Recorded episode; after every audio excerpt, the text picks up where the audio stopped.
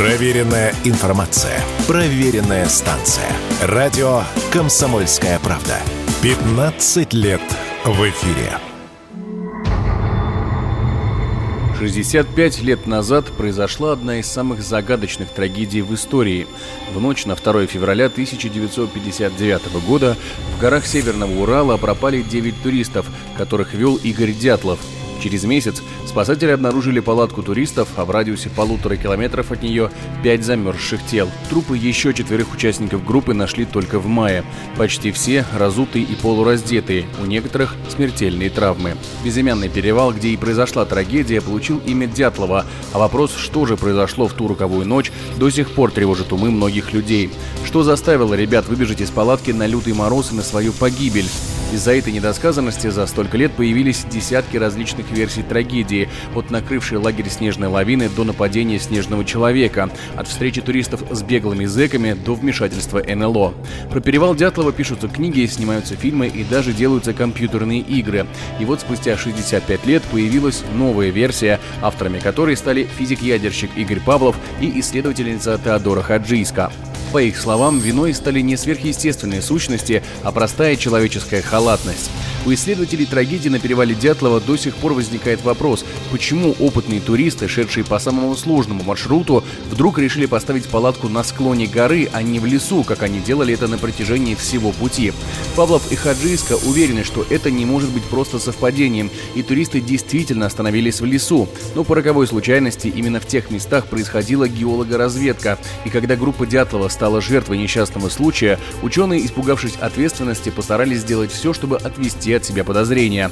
Об этом рассказала специальный корреспондент «Комсомольской правды» Наталья Варсегова, которая уже много лет занимается исследованием трагедии на перевале Дятлова последняя ночевка туристов проходила не на склоне горы, как это принято считать, а именно в лесу, у того самого кедра, где были найдены позже первые два трупа. И вот там, в лесу, ночью, совершенно случайно на палатку упало дерево. 58 год, 59 год в этих местах происходила геологоразведка. Искали месторождение урана. И часто для того, чтобы прокладывать шурфы и различные каналы, проводили взрывы. Когда геологи, проводя аэрофотосъемку с воздуха, вдруг вдруг заметили палат и умерших людей, чтобы на них это подозрение не упало, то они провели инсценировку. Палатку перетащили на склон, трупы разложили так, как их потом уже позже найдут поисковики и так далее. Именно рухнувшее от взрыва дерево и могло нанести столь разнообразные ранения членам группы Дятлова. Переломы ребер, черепно-мозговые травмы и даже ожог. Ведь во время стоянки студенты топили походную печку, которая в результате падения дерева опрокинулась на одного из студентов. Выбраться из палатки можно было только разрезав ее изнутри. Так объясняется еще один часто задаваемый исследователями вопрос, почему палатка оказалась открыта таким странным способом. Но оказавшись на морозе с минимумом одежды, достать которую из-под завалов не получилось, те из студентов, кто выжил после падения дерева, замерзли неподалеку от своих товарищей. Однако, какой бы стройной ни казалась эта версия, некоторые исследователи находят ее недостаточно правдоподобной. Такое же мнение разделяет и Наталья Варсегова. По ее словам, аргументы, которые приводят Павлов и Хаджийска, не выдерживают критики.